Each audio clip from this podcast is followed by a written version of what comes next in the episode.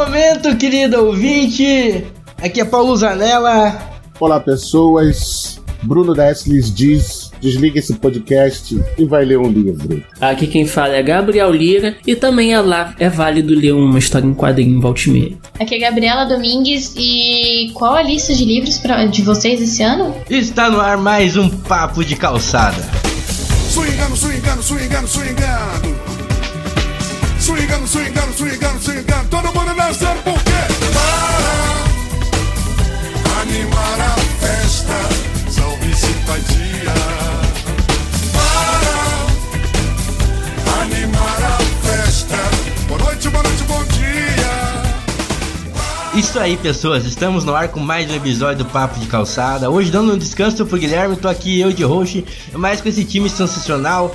Trouxemos o Bruno, o Gabriel e a Gabriela pra gente falar de um tema. Eu acho que é a mais antiga mídia disponível para o grande público, né? Disponível em massa, que é o livro. Aqui no ocidente, pelo menos, essa parada começou lá com o Gutenberg, né?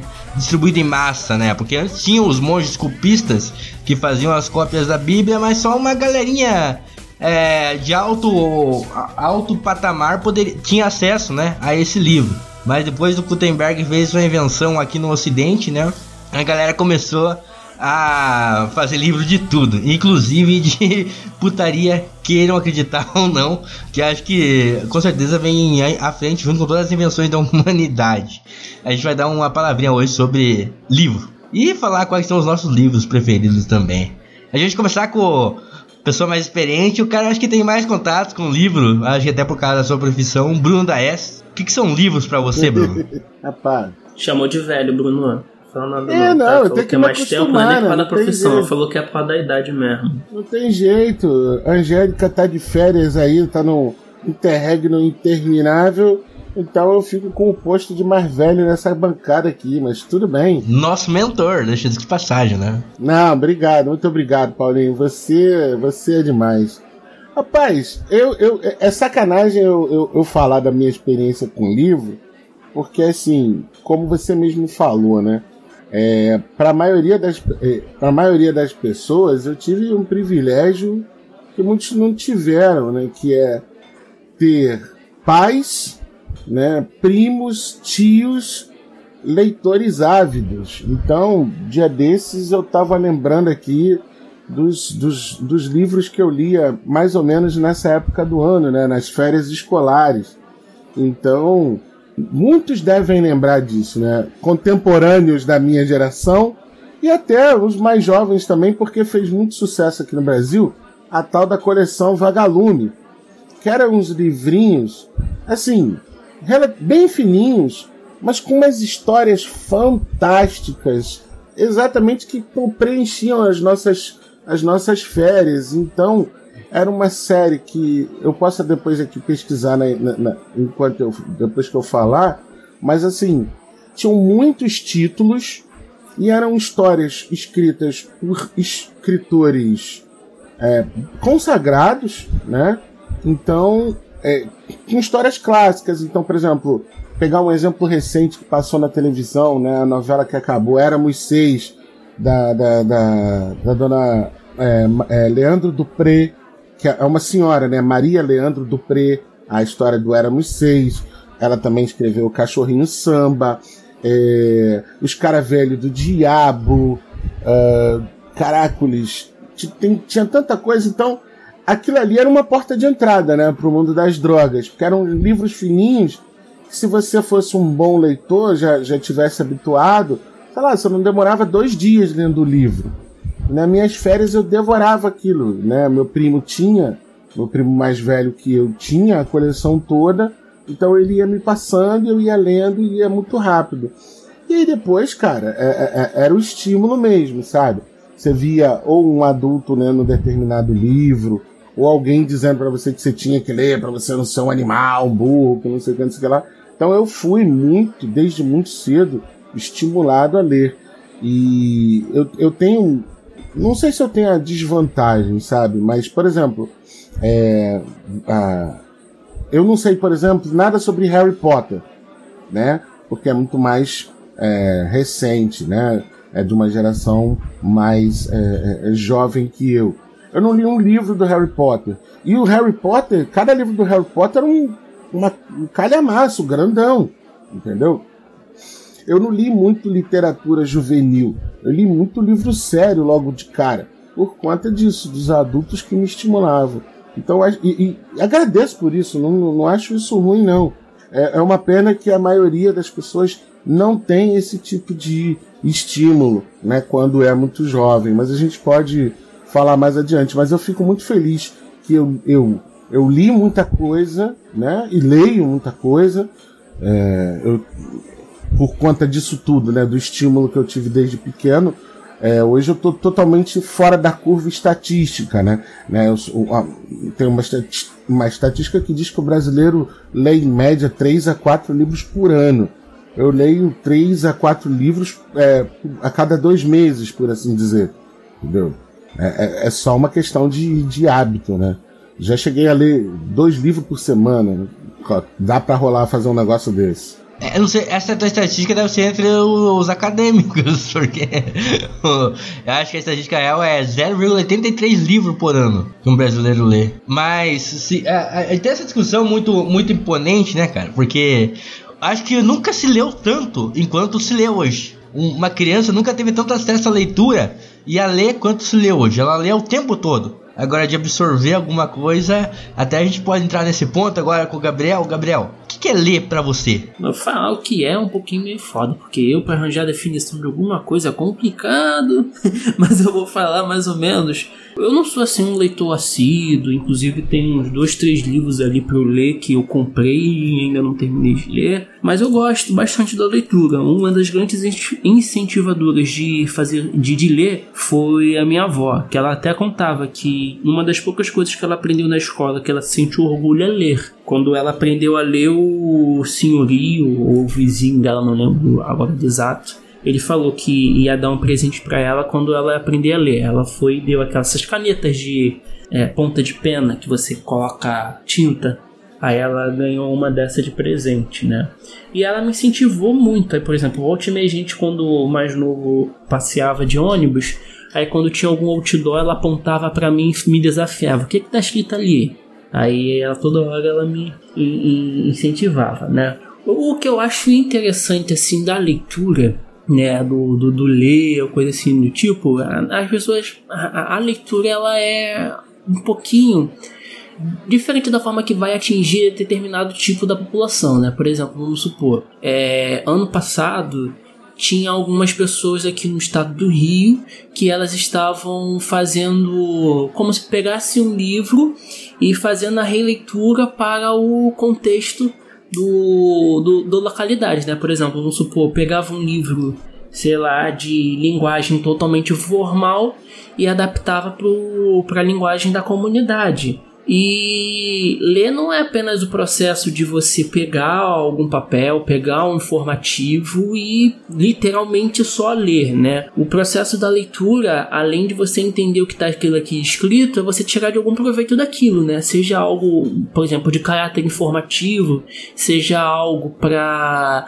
o, o elevar profissionalmente ou como pessoa, né? Por exemplo, um dos livros que eu gosto bastante, para muitas pessoas, é um texto chato pra caramba. Né? Por exemplo, eu gosto muito de um livro chamado 1808. É um livro que não é feito, assim, é, é uma linguagem sim para qualquer pessoa ler, mas não é um livro que um adolescente, por exemplo, indicaria um outro. Mas como que era um assunto que eu sempre gostei, que é, falava sobre a história da família real portuguesa e ainda era, era de uma linguagem de fácil acesso para mim na época, então perfeito, juntou útil ao agradável. Tinha gravura também, eu lembro que tem uma parte, se eu não me engano, que é da orla da Baía de Guanabara, não lembro, acho que era da Baía de Guanabara, na orla, que você abre assim, ficava bem grandão, entendeu? É muito legal. E minhas leituras sempre eram algo voltando para a escola, né? Ou era, sabe aqueles almanac do, da Recreio. Sim. Na escola,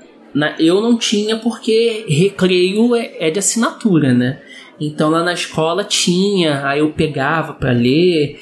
Uma vez no. Meu pai me usou disso até hoje. É, a gente foi pro carnaval, a gente foi pra casa de praia de uma tia, e lá perto tinha um parque e tinha uma feira, né? Uma feira grandinha, né? Aí meu pai, ó, toma esse dinheiro aí, vai você, sua irmã e sua tia e vão lá, vocês podem gastar.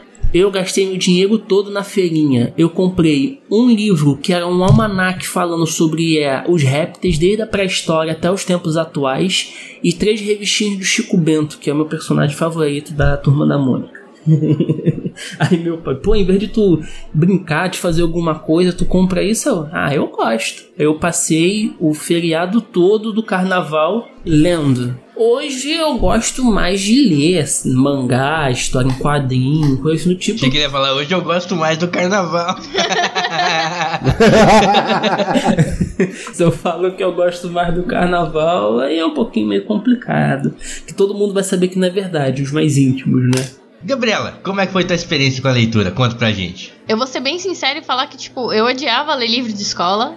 Então, prova do livro, eu não participava, não gostava, não curtia. Mas eu morava super bem localizada perto de uma biblioteca do Marcos Rey em homenagem ao escritor Marcos Rey. Então, todas as obras do Marcos Rey, que eram livrinhos curtinhos de mistério, como O Diabo no, no Porta-Luvas. No porta é, ele era um dos autores da, da coleção Vagalume. É, então, eu li, eu, eu li os dele, porque tinha os dele na biblioteca. Mas eu demorei muito para me engajar como leitora, porque apesar de eu ter a boa influência da minha mãe, que devora cinco livros por semana, ela queria que eu lesse livros muito grandes e eu era muito nova e eu quando você é novo, você vê um livro muito grande, você fica tipo, não, não, não vou conseguir.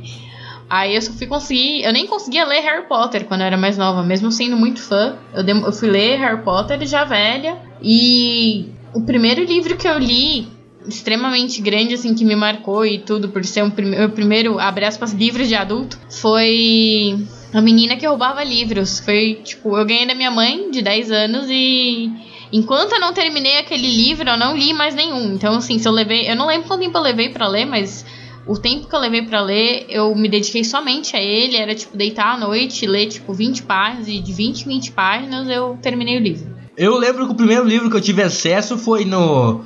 Acho que na primeira série, quando eu, na escola eles deram um livro didático pra gente. Aí a gente levava pra casa. Hum. Se era um livro de história, geografia, eu aprendi que o Santos Dumont fez o avião. Lembro que a nossa casa era de chão, chão batido, tá ligado? Não tinha assoalho ou piso. E eu lia na em cima da cama assim.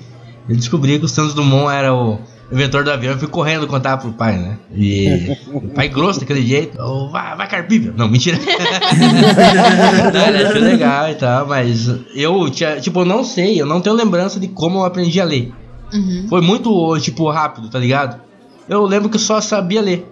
Uhum. Enquanto meus irmãos não sabiam, meu pai né, mais, mais sabe ler. A minha mãe tá tentando terminar faz uns 10 anos o supletivo do ensino médio.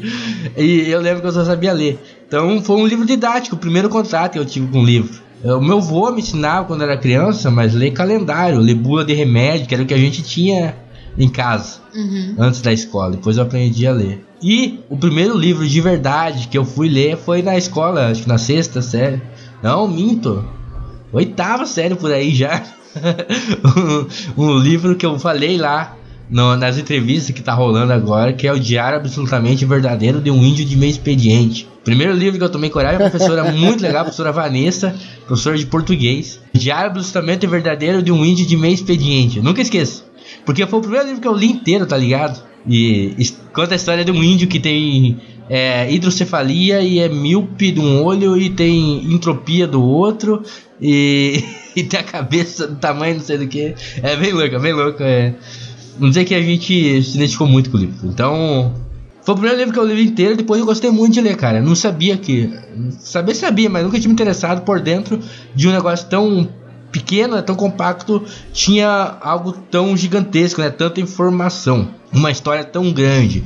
Bruno, você falou muito do incentivo à leitura, isso é muito importante ter pais que leem e incentivem a criança a ler, faz muita diferença. Eu gostava de ver os planetas, os nove planetas do sistema solar, decorava todos os estados do, do Brasil né, nos livros de geografia, é, mas por conta própria. E você disse que teve essa influência de ter pais leitores, quanto isso é grande para você? Como eu disse, foi fantástico, porque a minha mãe conta uma história que assim, domingo, né, sempre foi aquele dia da macaronada, do frango assado e de ler o jornal de domingo, né? Então a minha mãe conta mas eu já contei essa história aqui, inclusive no, no acho que no, no, dos primeiros episódios que eu entrei no, no Papo de Calçada há quatro anos atrás, três anos atrás, que a gente falou muito de também sobre não sobre livros, mas sobre leitura, né? É, que a gente discutiu o preço do livro e tal. Que é assim, são duas, são duas histórias bem interessantes da nossa, da nossa vida. Então, assim, lia-se o jornal. Então, meu pai pegava lá a parte dele do jornal, minha mãe pegava a parte dela do jornal, e eu, mesmo sem saber ler, eu li o jornal de cabeça para baixo. Só pra estar tá ali junto. E aí a gente era tão estimulado a ler, a ponto de o seguinte: tem uma passagem que é meio é triste pra minha prima, né? Não pra gente. A gente foi para um churrasco um dia na casa do meu avô, e aí meu avô tinha aquelas mesinhas de centro e ele deixava os, os jornais velhos ali embaixo da mesinha de centro. E aí, num dia lá, churrasco de família e tal, meu pai pegou um bocado daqueles jornais ali para acender churrasqueira, e aí a gente foi e puxou aqueles jornais velhos ali debaixo da mesa e começamos a ler. E aí, do nada, minha tia deu um tapão na cabeça da minha prima, falando: Você tá vendo aí? Teus primos lê até o jornal velho, tu não lê porra nenhuma, tu não sei o que, não sei o que lá. Porque era, era, era um estímulo, era uma, era uma coisa muito natural. É, a gente pintar a parede e aí, pô, tem um jornal ali no chão e peraí, que notícia é essa? A notícia é velha, sei lá de quando, mas tava pintando a parede do jornal para evitar o respingo da gente ler. E isso foi muito bom, porque, por exemplo, hoje em dia, é, a minha mãe e eu, a gente, eu vou na casa da minha mãe, pego um livro da casa dela, da biblioteca dela, e esse livro vira meu. A minha mãe vem aqui, pega um livro na minha casa e o, o, o meu livro vira da biblioteca dela, sabe? Então tem uma, tem uma parada que ficou assim. E aí um dia eu tava falando alguma coisa com ela de meu livro, seu livro, eu falou, meu filho, eu tô mais perto da morte do que você, eu acho. Então, meus livros são seus, então você não precisa se preocupar se com quem vão ficar meus livros, seus livros. Né? Meus livros vão ser sempre seus. Então foi, foi muito bacana por conta disso. E, e, e, e eu, são várias coisas que eu lembro como passagem de livro, né? Ou passagens de vida. Que assim, é importante quando você mostra para alguém, né? Como você falou aí, Paulinho, é o, o a, assim, o teu pai pela natureza dele, pela criação dele também, não se importar tanto de você ler. Isso é uma coisa. Mas, por exemplo, um, eu, eu penso que qualquer criança, qualquer indivíduo que comece a ver uma estante de livros, adultos lendo livro, isso influencia essas crianças, sem dúvida nenhuma. Porque alguém vai se perguntar em algum momento por que raios o cacete da pessoa fica sentada ali horas lendo é, páginas, né? Isso porque a gente ainda está falando de livro físico, porque hoje, no, no tempo em que a gente vive, amigo, você só não lê porque você não quer, ou porque você ainda e aí no meu otimismo porque você ainda não descobriu alguma coisa que você gosta de ler. Mas eu, eu sempre penso nisso. É sempre muito importante você ver uma estante de livros e você ver pessoas lendo até para aquilo ficar na tua cabeça e você. Por que, que essa pessoa tá tão dedicada àquilo ali? Aquilo ali serve de estímulo também. É, é incrível, é, a, a, gente pensa. Sei quem joga videogame, o Bruno deve jogar um pouco, alguns, né? O, jogo, jogo sim. O Gabriel joga muito, né? A Gabriela também. Mas o, o ápice do videogame seria você participar imaginando, né? Sem controle, sem fios nenhum, você tá dentro da história, você sendo um personagem, né, cara?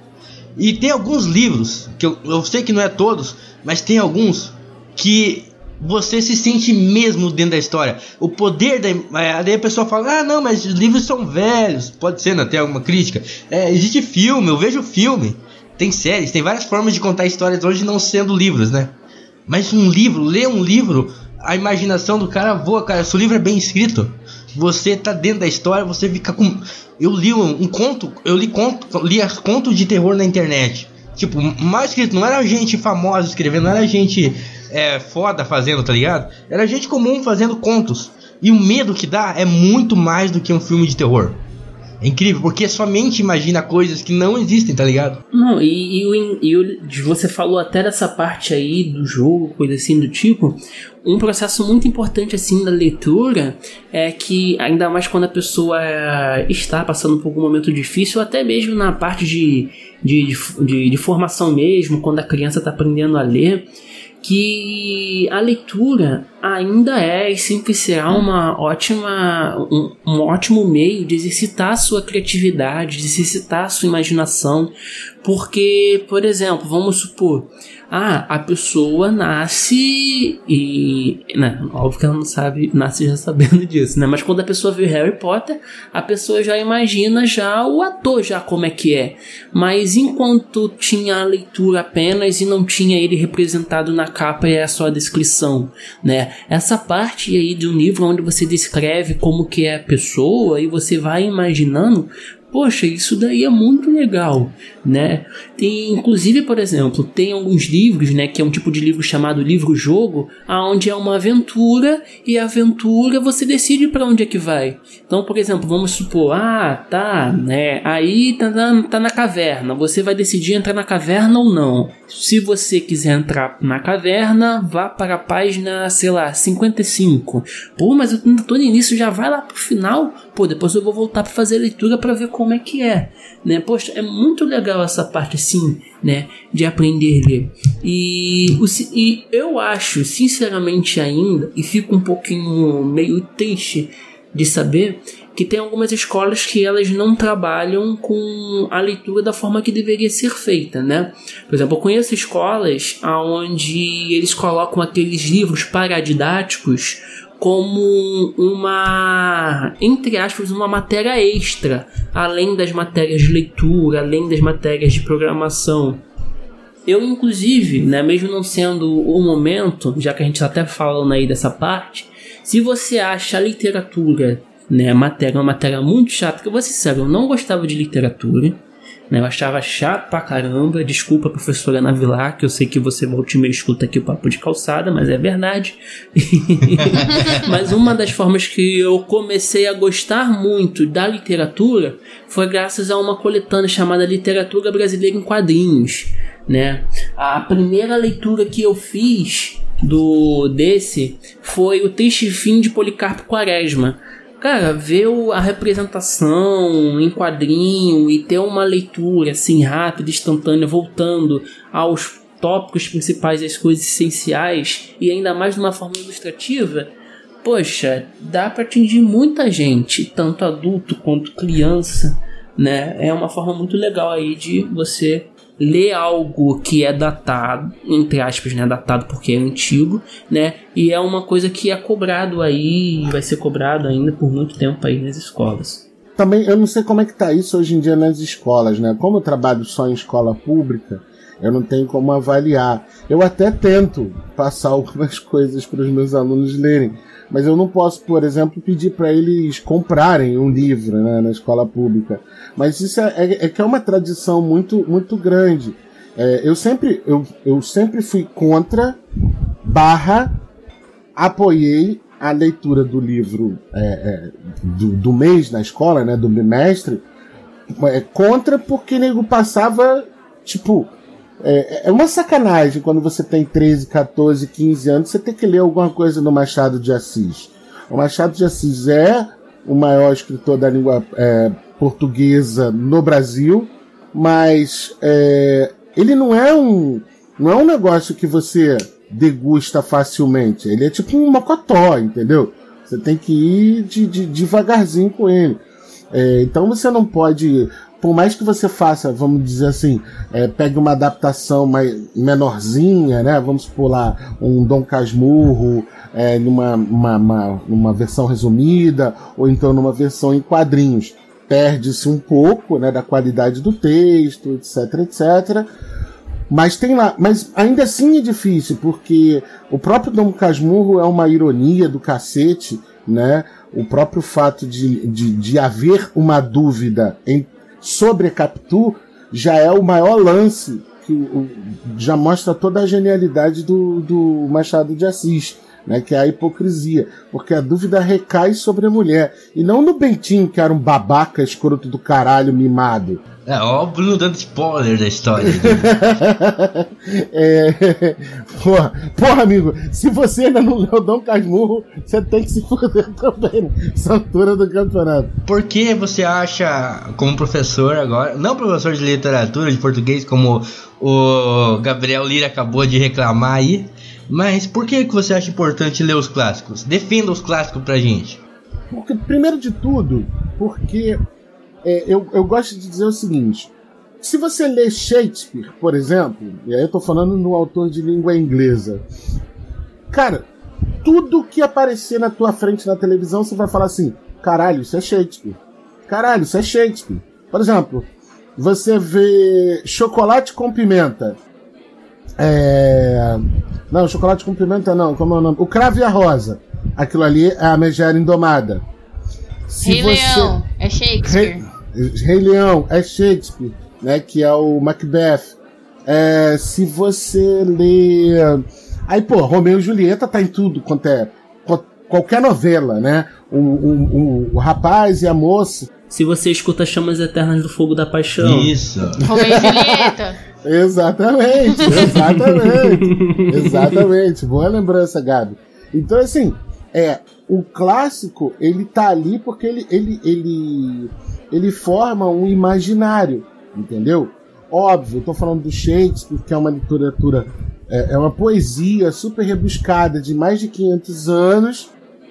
Pô, você também tem que ter uma envergadura, um vocabulário. Mas você acaba percebendo que é, são eles que e, e, formam é, o cabedal. Eu vou usar uma palavra feia, né? Mas é o que eu consigo me lembrar agora para usar. É o cabedal daquilo que a gente vai saber sobre nós mesmos. Sim, você está falando que a, a, você vai buscar direto na fonte a informação. Em vez de você ficar por terceiro, você pode formar a sua opinião e até mesmo criar as suas próprias histórias é buscando direto na fonte. Exato. Por exemplo, como eu tô falando, eu falei daí do, do, do crave a rosa, do chocolate com pimenta, é, o, o, chocolate com pimenta e o outro lado do paraíso, nada mais é que o Conde de Monte Cristo, do Alexandre Dumas. Entendeu? Esses grandes clássicos da literatura, eles vão se repetindo. O Valcir Carrasco se vale muito disso. Ele pega as grandes histórias clássicas e escreve novelas. Entende? Ele, ele deixa mais palatável para o grande público e faz isso em 355 mil capítulos. Não sou nada, não sou nada contra, mas é por conta disso. A nossa sociedade fica baseada nisso.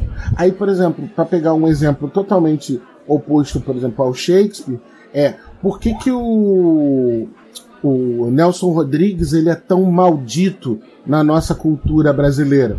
Porque ele escreve literalmente como é, são as séries, a série de contos dele, a vida como ela é, entende? Daquela hipocrisia é, que nós brasileiros, dessa moral que a gente diz que tem, mas na verdade a gente é um, um bando de gente que leva a sua sexualidade plena é, quando quer, mas faz escondido para ninguém ficar julgando, entendeu? Então o Nelson Rodrigues ele fala muito de quem nós somos como brasileiros.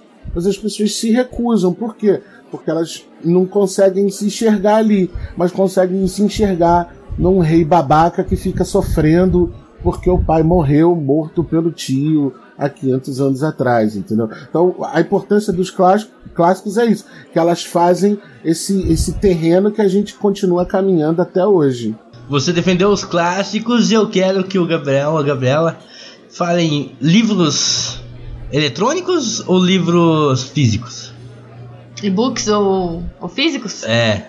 Ih. Tem uma treta? Tem. Tem um que é melhor que o outro? Não.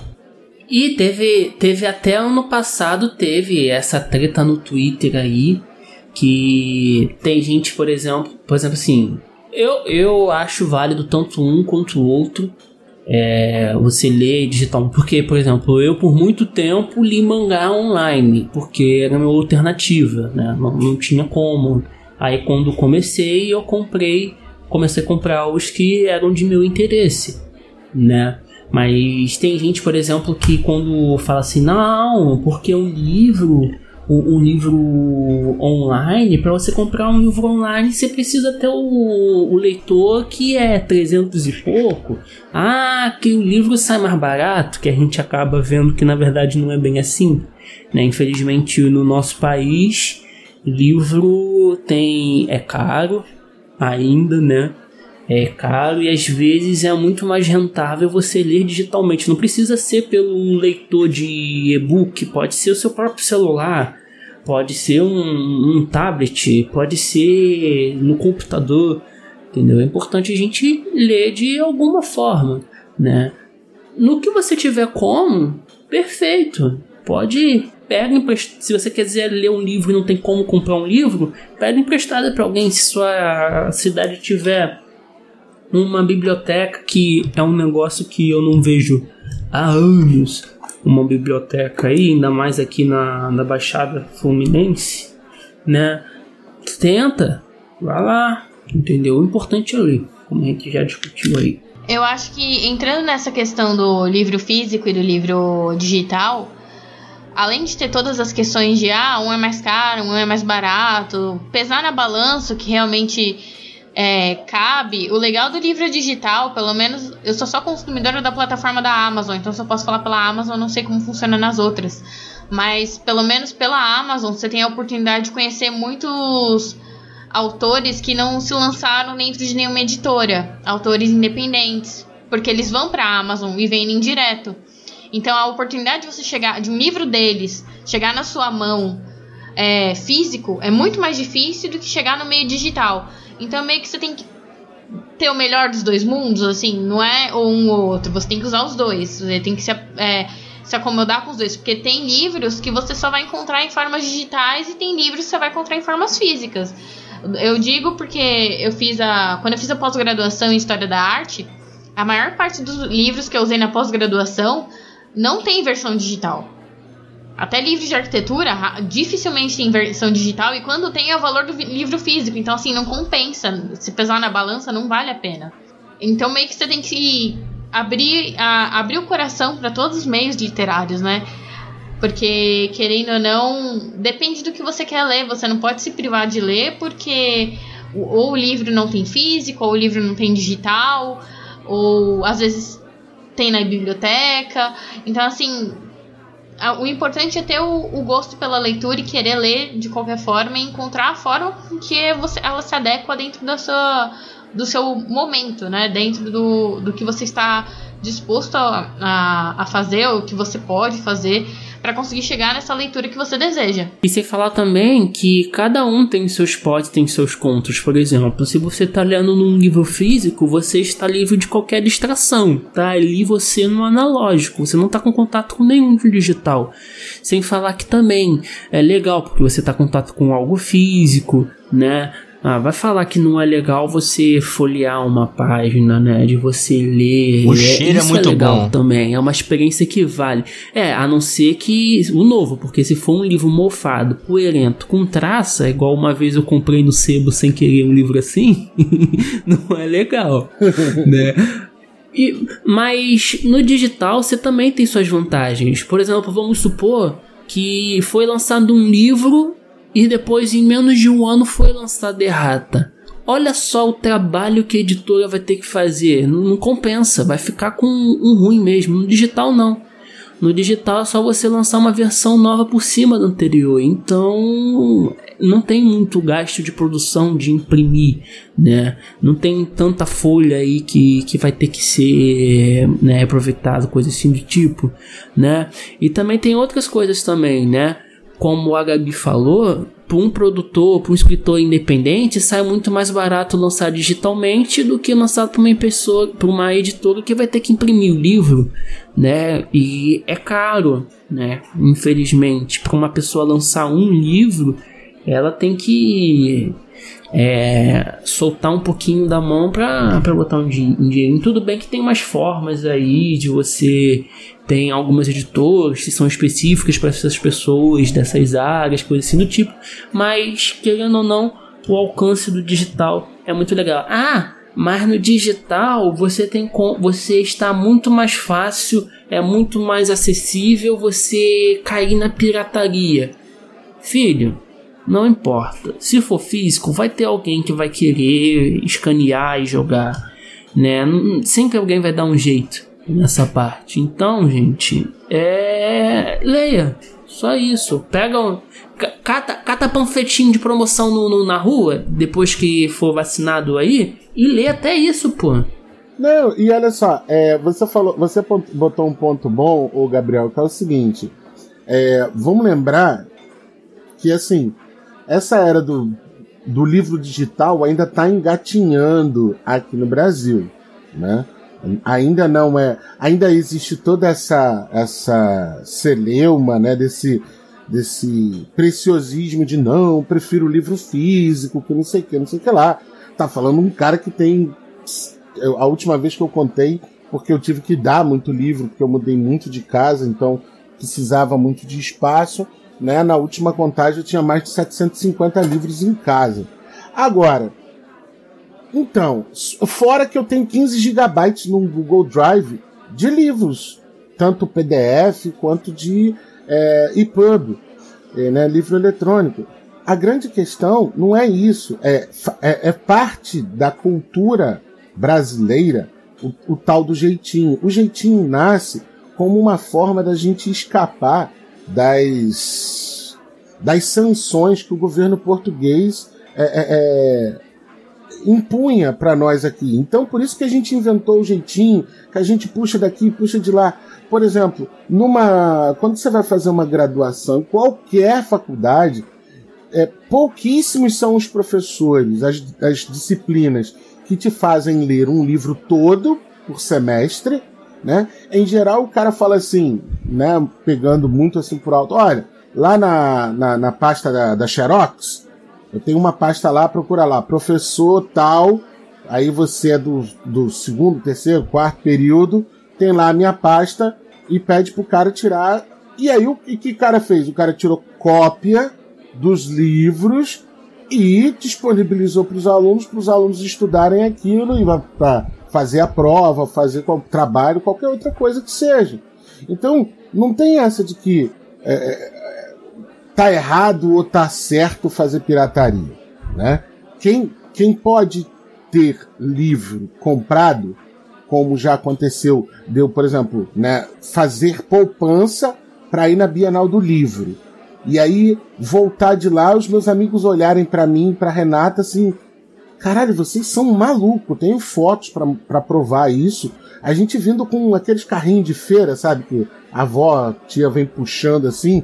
É só com livro. Só com livro. Eu tenho pilhas e pilhas. Eu fiz uma poupança para a gente gastar na Bienal do Livro. É, mas eu também não me furto de. E a Gabriela lembrou muito bem da, da, da Amazon e, por exemplo, na Amazon você pode fazer um, uma assinatura aí de, acho que é R$16,90. Aí você tem o, o, Kindle Unlimited, que você, cara, você lê qualquer coisa. Sei lá, assim, quantos milhões de livros você tem acesso ali. Porque também isso, isso é outro ponto importante, né? Ah, eu vou começar lendo Machado de Assis. Então, cara, às vezes é, você vai começar a ler um, um, um autor, você nunca ouviu falar e vai gostar. Tem um, um, um livro, uma, uma frase que eu sempre falo, que é o destino é uma velha engasgada com uma empada, uma empada de frango. Né? Isso eu li num livro, né? É, chamado é, O Assassino das, da Samambaia, alguma coisa assim. Eu não sei quem é o autor desse livro, mas essa é uma frase que eu repito até hoje. Eu não me lembro como é que era a história, nem nada. Mas eu nunca vou esquecer essa frase, tanto que repito-a até hoje. Então, você não precisa começar lendo os clássicos, você tem que lê-los. Mas em, em, algum momento você vai ver uma historinha que de repente você para e pensa que a, a mulher do 50 tons de cinza né? Ela começou fazendo fanfic do, da saga Crepúsculo.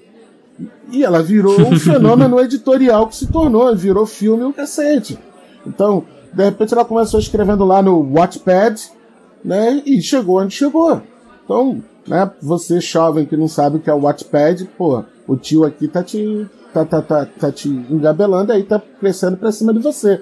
Entende? Porque no Wattpad tem um monte dessas historinhas curtas de gente que quer começar a escrever, quer se tornar escritor de livros, e aí publica nesse aplicativo, você lê as histórias desse pessoal de graça e você só tem o trabalho, entre aspas, de avaliar né, a, a, a, a história que a pessoa escreveu. Então, é, o Kindle, pô, você tem milhares de livros ali, fora, fora revistas, né, em quadrinhos, mangás, etc, etc. Você não tá, você tem essa oportunidade. E aí quando você para para pensar que você gasta uma vez R$16,90 e você pode ler sei lá quantos livros num único mês, pô, são poucos os livros que custam R$16,90. Então se você puder fazer esse balanço, você consegue ler, né, num, num, mesmo que não seja num dispositivo Kindle, mas por exemplo num tablet, cara, é só desligar o Wi-Fi, só desligar a notificação, etc. E você, porra, vai lendo ali sem nenhuma, sem nenhuma distração, você não perder o foco. Mas aqui, ó, indo pro outro lado, a, a gente é, começou a ouvir podcast. Aí se assanhou e foi fazer podcast. A gente tá falando como leitor agora, mas eu quero saber de vocês. Já teve o, o, Gabriel, a gente sabe que escreve pra caralho, né? Não um livro, mas a rádio novela tá fazendo um sucesso. Uh, mas vocês já tiveram alguma tentativa de escrever algo? Alguma. Uh, uh, pelo menos um conto? Ou o começo de algum livro? Dizem que o homem só está completo depois de escrever um livro, plantar uma árvore e ter um filho. Eu tenho uns quatro ou cinco livros incompletos. Tão, tão feitos mas precisam ainda de muita lapidação, muita finalização. Mas eu tenho, eu escrevo, eu escrevo desde pequenininho. Minha mãe conta a história de que eu tinha um, caderno que eu escrevia ali, umas histórias muito doidas, entende? De um, de um garotinho que é, atirava raio pela cabeça, sabe que era? que legal. Criança, criança via coisa na televisão e só inventava. Mas eu, eu, eu já tentei escrever e tal, já, já ganhei concurso de redação na escola, no, no centro espírita onde eu participava, já, já ganhei alguns concursos e assim. E eu, no caso, eu já escrevi três livros completos, muito tempo livre na, no computador.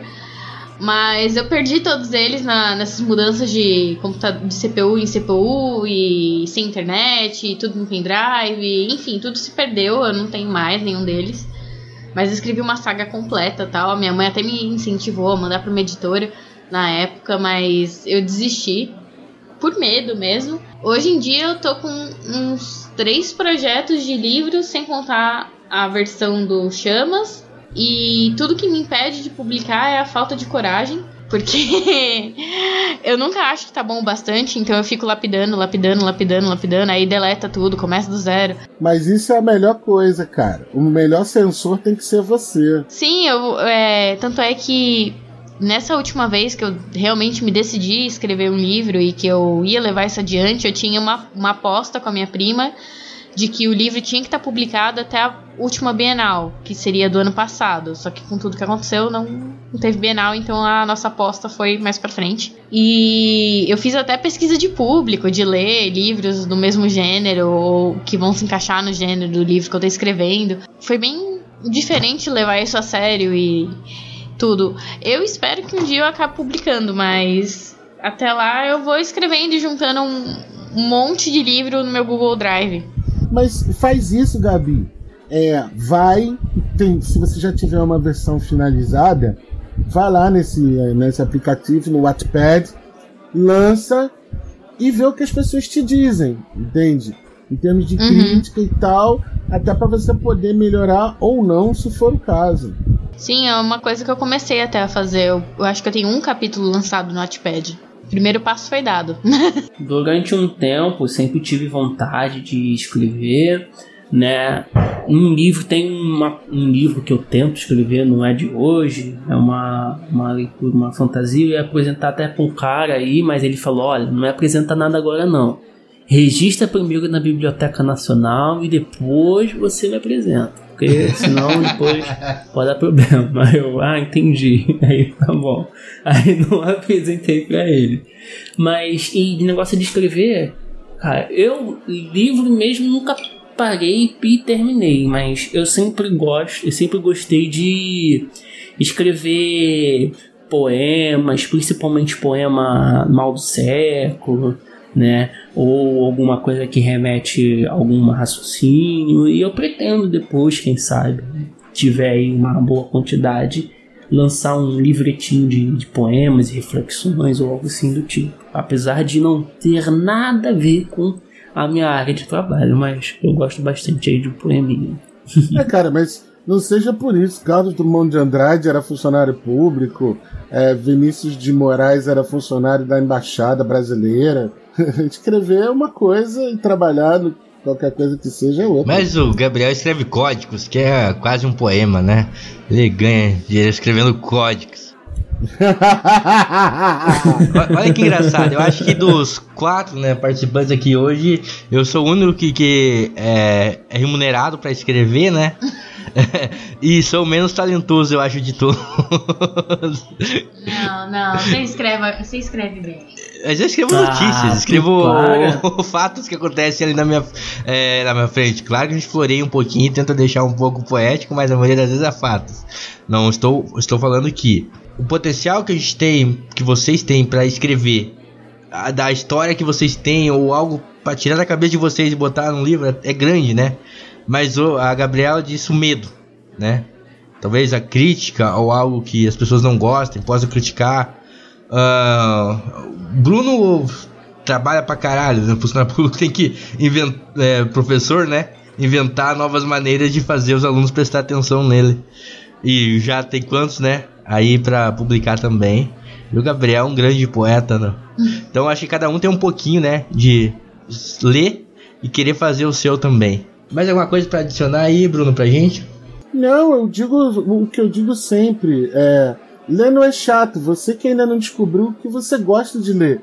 Porque no momento que você descobrir, cara, já era para você. E, que também tem isso, né? A gente discutiu um pouco essa questão, seja do valor, seja questão do livro físico ou livro digital. Mas, cara, dá-se jeito para tudo. O pessoal consegue é, assistir uhum. um filme da Netflix sem ter Netflix. Os caras conseguem escutar a música sem ter o CD. Como é que os caras não vão dar um jeito de ler o livro sem ter dinheiro para comprar o livro? Entendeu? Então é só a preguiçinha mesmo.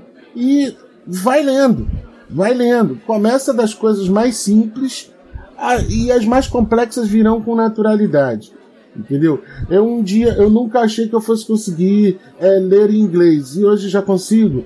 Entende? Consigo ler mais rápido é, em inglês, né? Quando um livro está escrito em inglês, do que a minha esposa que fala inglês. Eu não falo inglês, mas eu consigo ler mais rápido do que ela entendeu? Então é tudo um processo, né? Que não é da noite pro dia. Aliás, não conheço, se não for o nascer e o, e o, e o se pôr do sol, não conheço nada que seja da noite pro dia. Tudo é um crescimento, tudo é lento, tudo vai aos poucos. Então, começa lendo a coisa, uma coisa simples e depois você vai pegando, vai lendo outras maiores e tal, né? Que você vai conseguir. Até o dia que você conseguir ler 2666. Aí a gente conversa. Eu acho que sobre a leitura que eu tenho para acrescentar, ler. É, muitas pessoas falam quando você conhece alguém que sabe que você lê bastante, a pessoa sempre fala: Nossa, queria ler como você. E ler é uma questão de hábito, é um hábito que você constrói, de você ler bastante. Ninguém chega e começa a ler 200 páginas por dia do nada é um hábito que você constrói, assim, faz parte do seu dia a dia. Assim que é, você tem que descobrir o prazer que tem na leitura, porque ler um livro com 200 páginas, assim, numa tacada só, você tem que gostar do que você está lendo, ou pelo menos estar tá minimamente interessado ou curioso para saber o que vai acontecer no final, para manter a leitura, mesmo você tendo o hábito de leitura ou não. eu vejo muito assim na comunidade do Scooby. Eu não sei se vocês frequentam a comunidade, mas é uma comunidade, é uma rede social de livros. Tem outra forma de descrever ela. E, e, lá tem uma coisa chamada paginômetro. Uhum. Que todos os livros que você marca como lidos, eles vão somando no seu paginômetro. E aí tem pessoas que tem tipo 200 mil páginas lidas de todos os livros que ela leu na vida.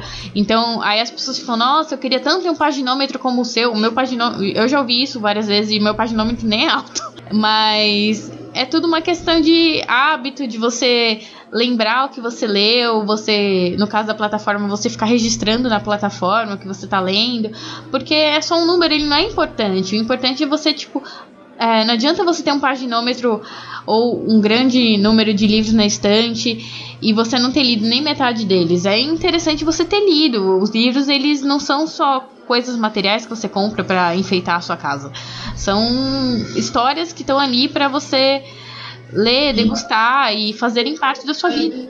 E na semana que vem nem lembra mais sobre o que, que falava o livro. Assim, eles têm que te marcar de alguma forma. Mesmo seja minimamente, como uma frase só, igual você falou que você lê um livro e você lembra da frase e usa ela todo dia. Você pode lembrar da história, você lembra da frase, e isso já é o bastante. Olá, sou o Hermínio do podcast Na Gaveta e do quadro do Caputino Vingador de Beats. E também fazemos parte do portal Bookstime Brasil, assim como esse podcast que você está ouvindo. E você pode fazer parte dessa família também. Nos apoie no Padrim ou no PicPay. E tem acesso aos nossos conteúdos exclusivos, sorteios especiais e participações em nossos podcasts. Olha que bacana. E claro, compartilhando com suas amizades. Você irá fazer todos aqui mais felizes, não é? Então, venha tomar um cafezinho conosco?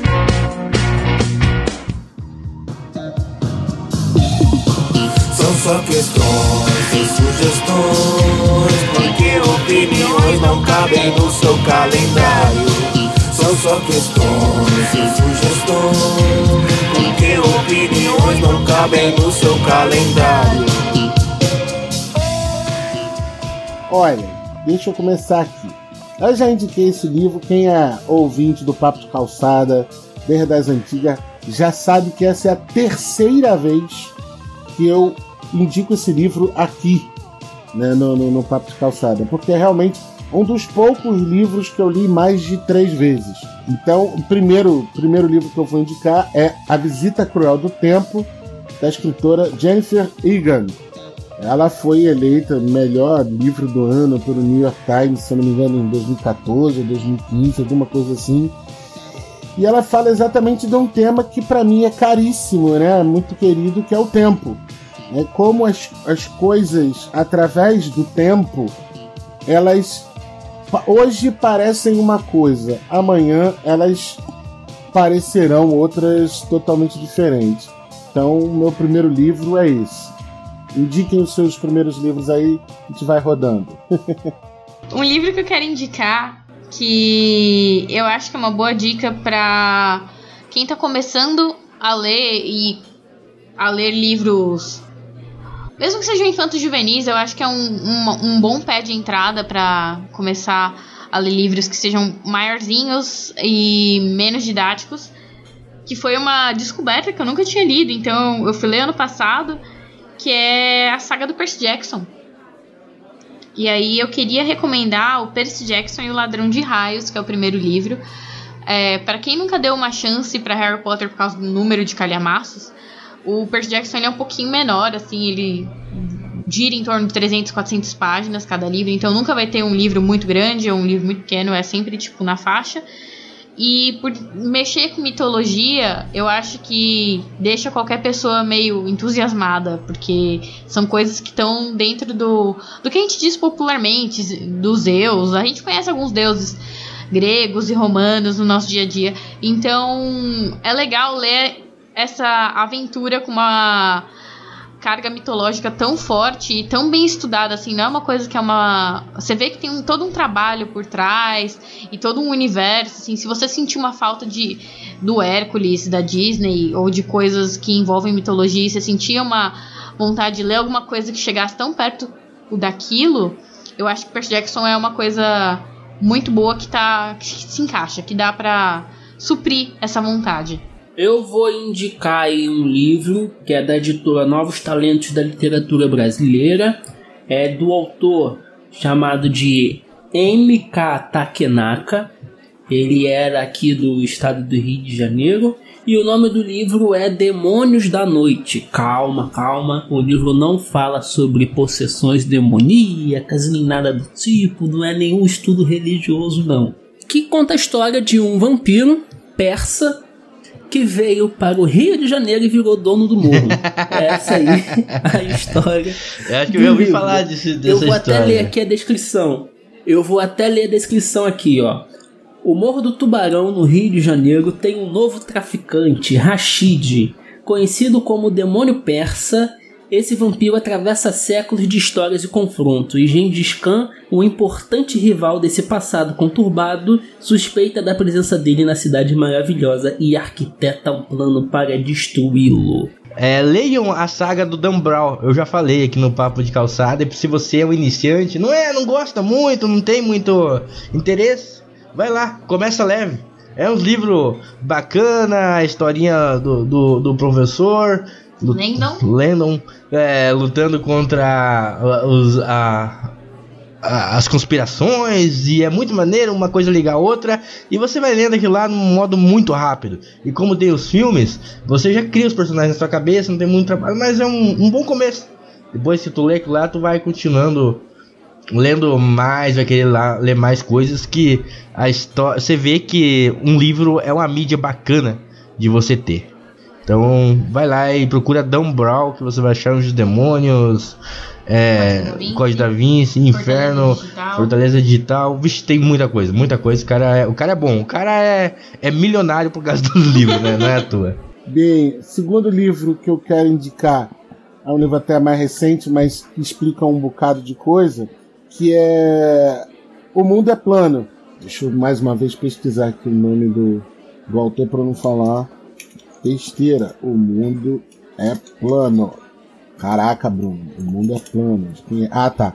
Do, economi, do economista Thomas Friedman que ele fala de como ele, né, que é um sujeito mais velho que eu, né, ele conta a- a- o nome, o subtítulo do livro é uma breve história do século XXI, de como as coisas que a gente vive hoje foram acontecendo na frente dele, né, porque ele é um grande executivo de empresa e tal, foi CEO de várias empresas e ele viu toda essa transformação de, por exemplo, de, por exemplo, a empresa está sediada nos Estados Unidos, a fábrica é aqui no Brasil e o call center da empresa é lá na Índia, né?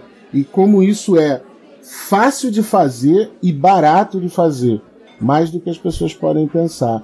Então é, é- é uma introdução bem legal para tem que você tem que ter um pouquinho sim, de referência para ler esse livro, mas eu acho bacana porque ele conta todas essas mudanças que ocorreram no nosso mundo é, e como a gente ficou no meio dele assim, caralho, como assim eu tô aqui? Eu já falei, eu acho que em outros casts, mas eu sou uma grande fã do Shakespeare. E um livro que eu queria muito indicar, que eu acho que, Pra quem nunca leu Shakespeare, eu acho que é um dos livros mais divertidos e mais gostosos de ler, que e até mais simples assim, não tem todas aquelas é, jogo de palavras rebuscadas que vai fazer você ficar lendo umas cinco vezes o mesmo parágrafo até você entender realmente o que o personagem está querendo dizer. É o livro Como Gostais, do Shakespeare, que é um, um livro maravilo maravilhoso, é uma, é uma comédia. E ele é muito citado em outros livros de romance. Eu, inclusive, descobri ele por causa de, outro- de um livro de romance que tinha Shakespeare envolvido. E aí eu descobri a peça Como Gostais. Demorei muito para ler, mas muito para encontrar ela para ler. Mas ela tem no formato digital e tem a versão de bolso. E ela é incrível, assim, é uma dica que eu dou. Assim, nunca leu Shakespeare? Antes de começar com Romeu e Julieta, Hamlet ou qualquer coisa do gênero, tenta ler como gostais, que é bem mais gostosinho, bem mais tranquilo e com certeza vai te dar uma primeira boa impressão muito boa do Shakespeare. Bem, para finalizar, como disse, para ser para ser respeitoso com a minha história pessoal, leiam Os Cara Velho do Diabo, que já até virou filme, mas leia. É um livrinho curtinho, né? um livro lançado, deixa eu ver aqui, pá, pá, pá, pá, pá. mas Os Cara Velho do Diabo, que foi, eu tenho uma história curiosa com esse disco, que eu, como eu estava falando lá no início do programa, eu pegava né, essa, essa coleção Vagalume, que até 2003, né, tinha, 2013 tinha 69 livros, né, lançados desde 1973, está aqui, ó, Os Caravelhos do Diabo, é de 1974. E eu comecei a ler na casa do meu primo, e depois o meu primo mudou de casa e eu não terminei de ler o livro. E eu fiquei louco, louco, louco para terminar de ler o livro e não não terminei de ler. Aí só depois de muito tempo é que ele, depois que arrumou os livros dele todo, é que eu consegui ler Os Caravelhos do Diabo. É simples, né? É da Lúcia Machado de Almeida, que escreveu vários, várias histórias para essa coleção Vagalume, da editora Ática.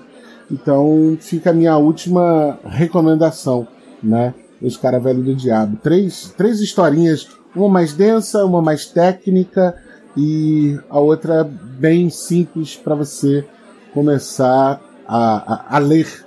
Né? Podia botar um monte de coisa, mas vamos, vamos fazer dessa forma assim. Outra indicação é, é um livro que na verdade ele virou um mangá depois de um filme, mas ele começou como um livro que é o chamado Battle Royale. Eu não vou lembrar o nome do autor, desculpa, porque eu li o livro uma vez só, por mais que eu queira ter lido várias. É um calhamaço, mas é uma leitura tão fluida, mas tão fluida que você termina em poucos dias a leitura, porque você quer saber o que está acontecendo. Ele é o princípio dos Jogos Vorazes, porque ele é mais antigo que os Jogos Vorazes, mas ele trabalha mais ou menos com a mesma questão. Jovens lançados para matarem um ao outro e tem que sobrar um. Mas tem todo um, um esse livro ele não começa é, assim que você abre a página do primeiro capítulo. Ele começa muito antes. Ele te joga dentro de um, de um universo meio. É, muito similar ao 1984 de George Orwell. E faz com que você fique, meu Deus, como assim? Alguém teve essa ideia? E é um livro muito curioso. Tem o mangá, o mangá é um pouco menos acessível, tem que procurar online nas melhores formas de pirataria, porque infelizmente não esse mangá tá fora de circulação já. Mas mesmo se tratando de um tema pesado assim, para quem gosta de mangá, quem gosta da cultura japonesa, é um livro muito bom porque ele deu origem a uma série de coisas dentro do universo dos animes e dos mangás então ele foi uma base muito boa. E mesmo para quem não gosta, ele é um livro de ficção com uma questão de aventura e ele é muito bom. Ah, eu quero indicar aí de último um mangá também, vou na onda aí da Gabi, que é do famoso Togashi, o rei aí do do dos hiatos aí, famoso aí pelo Hunter x Hunter e o livro, o mangá aí que eu vou indicar é de comédia, bem simplesinho, historinhas independentes, que é o chamado livro E, que conta a história de um príncipe alienígena bonitão que veio no planeta Terra para bagunçar. É isso daí. é isso aí, pessoal. Mais um episódio do Papo de Calçada aqui no ar. Esse que a gente tá gravando é o segundo é, na fila de gravação aqui da temporada 2021, nessa nova fase do Papo de Calçada que a gente está no portal Bookstime Brasil, lá junto com outros podcasts, o Caputino, o Na Gaveta, o o Casal Aleatório, tem vários podcasts lá que você pode ouvir lá no portal Bookstime Brasil. E você encontra a gente lá no portal pesquisando por Papo de Calçada pesquisando por Bookstime Brasil barra Papo de Calçada. Nessa nova fase a gente conta com você lá, o programa de apadrinhamento e no PicPay para que a gente possa realizar a nossa viagem lá no mês de julho de 2021, ainda está rolando. E você pode ir lá ajudar a gente pesquisando no Padrim por Papo de Calçada e no PicPay também. doando o valor que você quiser lá. E você vai ter, claro, presentes e brindes de volta e vai ajudar a contribuir pra gente realizar esse sonho desse encontro nessa galera toda lá na casa do Bruno da ESO. Se não for nesse ano, no ano que vem, mas a gente vai dar um jeito. Não deixe de seguir a gente nas redes sociais, no Facebook, é, tudo barra calçada, no YouTube estamos com 103 inscritos. Esses dias fizemos uma bagunça para aumentar os inscritos, conseguimos chegar a mais de 100 e liberou a live, né? E o Bruno fez uma live lá junto com o Michael, né? Ficou bem legal a live, né, Bruno? Foi bom, foi bom. Para o final de janeiro tem mais. Então vocês podem lá assistir essas lives aí, o que o Bruno e o Max estão fazendo, que tá bem divertido. E não deixe de ouvir a nossa novela Chamas Eternas do Fogo da Paixão, que está tendo reviravoltas incríveis, né? E o TV na Calçada da nossa Renata, lá com o TV 15 polegadas também, o Papo Solo também, estão todos lá dentro do Papo de Calçada. Você vai encontrar a gente lá no Bookstime Brasil. Falou, galera, até a próxima. Eu pratico observar a sociedade quando ela baixa a guarda por descuido, fotografar rapidamente, falando metaforicamente, e depois tentar descrever aquilo que ficou desnudado, aquilo que ela não pode confessar.